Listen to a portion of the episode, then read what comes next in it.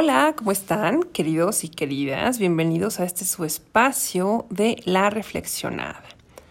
Pues este, este viernes, eh, y ya pues obviamente con esta cercanía a la celebración de, de, aquellas y aquellos que, que ya trascendieron, que también decimos que se nos adelantaron en el camino, y también pues como una sugerencia de, de mi amiga Sandra, pues eh, esta, esta celebración pues tan, tan bonita, ¿no? De, de, Día de Muertos, que es algo muy característico, no solo de esta época, sino también eh, en, en México, ¿no? Particularmente en México esta, esta festividad, pues algo que vemos mucho es cómo la ciudad se viste de un bello color entre naranja y amarillo o ambos por esas bellas flores de cempasúchil. Bueno, y pues de eso, de eso vamos a hablar, de eso es lo que les quiero compartir el día de hoy.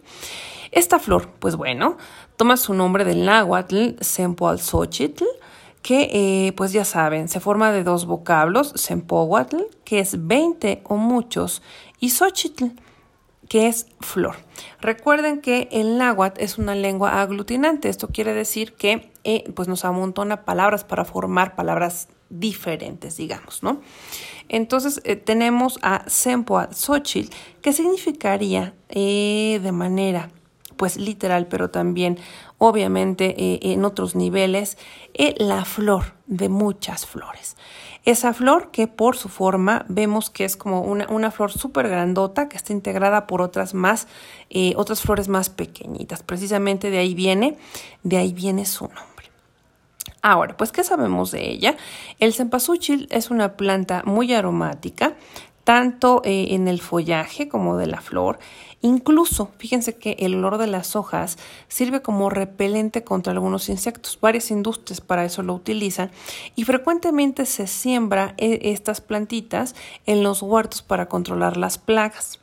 También, pues el aceite eh, que se obtiene de, del cempasúchil es usado no solo para elaborar estos insecticidas que les comentaba, sino también perfumes de alto grado. El mayor atractivo que tiene el cempasúchil es su variedad de colores que van de, desde el amarillo al guinda, pasa por varias gamas e incluso también existen variedades jaspeaditas. El periodo de floración se extiende durante todo el verano y el otoño también y es ampliamente cultivada alrededor del mundo. Existen muchas variedades que son usadas tanto para la jardinería como para eh, esta cuestión ornamental. La variedad Taguetes erecta es la más utilizada en México, es la que más conocemos, la que vemos, como les decía, pues en las, en las calles, en los mercados, en los tianguis, para adornar precisamente en este Día de Muertos los altares y las tumbas. De ahí que la podamos conocer también como la flor de muertos. Sin embargo, pues desde la antigüedad es utilizada también con fines alimenticios y medicinales. Se utiliza para regular el ciclo menstrual y como desparasitante. También se ha usado contra el acné, la bronquitis, el dolor de que causa el resfriado común e incluso también para tratar verrugas.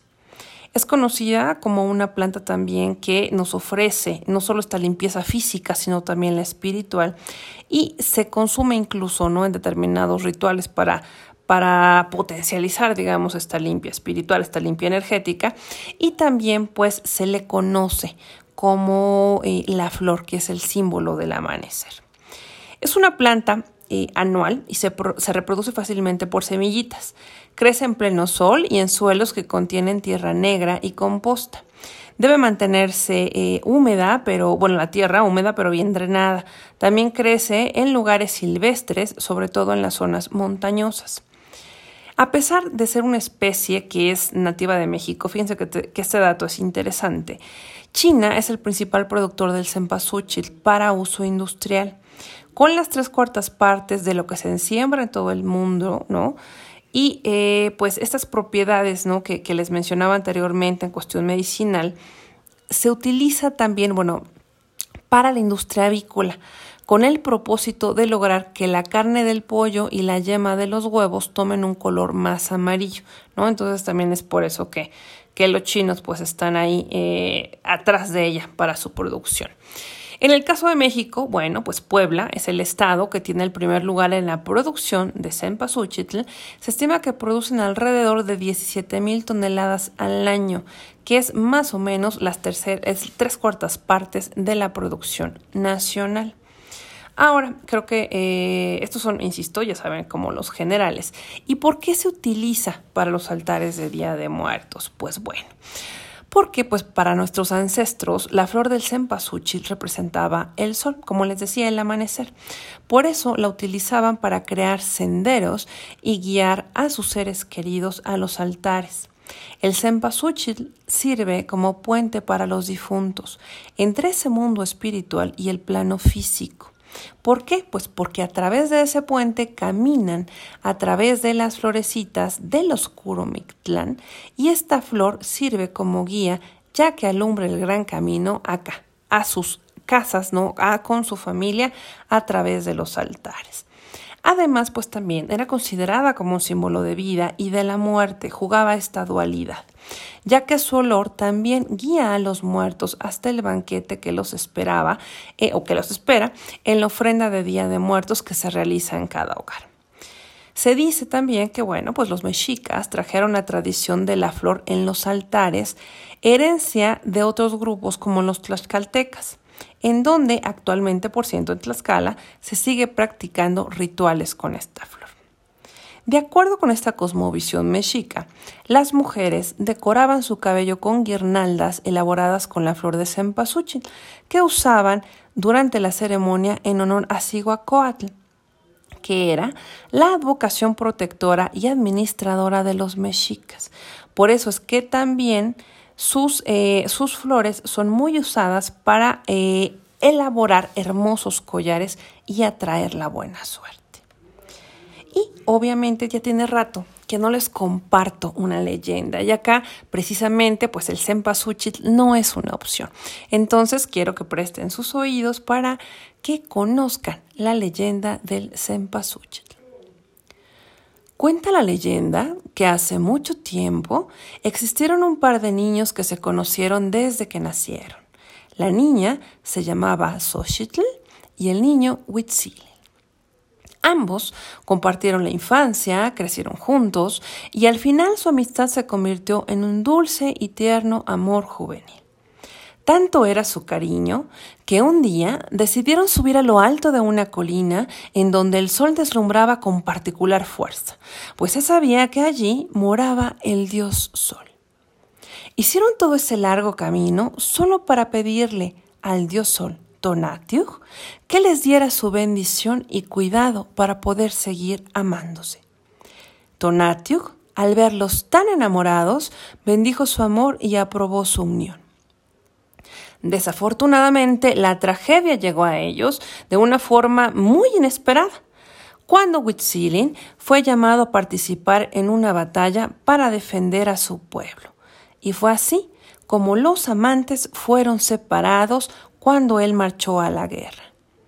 Después de algún tiempo, Xochitl se enteró de que su amado había fallecido en el campo de batalla. Su dolor fue tan grande que rogó con todas sus fuerzas a Tonatiuh que le permitiera unirse a él en la eternidad. Este, al verla tan afligida, decidió convertirla en una hermosa flor. Así que lanzó un rayo dorado sobre ella y, en efecto, Así de rápido creció de la tierra un bello y tierno botón. Sin embargo, éste permaneció cerrado durante mucho tiempo. Un buen día, un colibrí, atraído por el aroma inconfundible de esta flor, llegó hasta ella y se posó sobre sus hojitas. Inmediatamente, la flor se abrió y mostró su hermoso color amarillo, radiante como el sol mismo.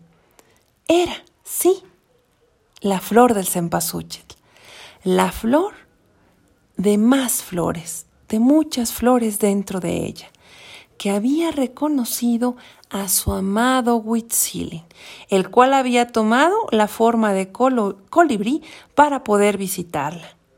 Así, la leyenda dice que mientras exista la flor de cempasúchil y haya colibríes en los campos, el amor de Huitzilin y Xochitl perdurará por siempre.